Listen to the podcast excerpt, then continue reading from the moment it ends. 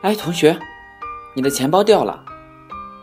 一个男生捡起钱包，喊着前面的那个人，不知道是不是自己的声音太小了，那人竟没有听到，还是一个劲儿的往前走着。于是他提高了声音，又喊了一声，那人依旧没有回头，自顾自地走着。他只好作罢，快步地追了上去。临近了，拍了那个人的肩膀一下，那个人停住了脚步，回过了头。同学，你钱包掉了，我喊你了，你怎么没有？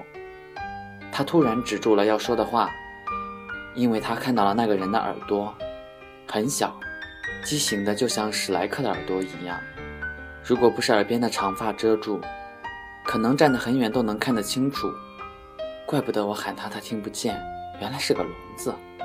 他在心里嘀咕了一句。那个人转过头，看着他手里伸过来的钱包。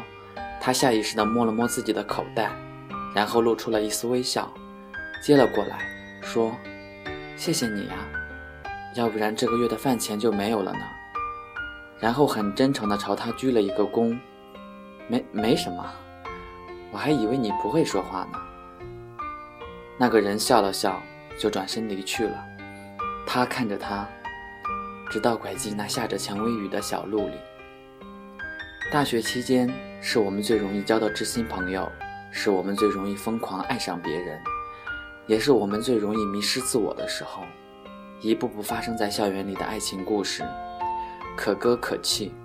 但是，如果我们深爱着一个不同世界的人，是否也值得拿出来诉说呢？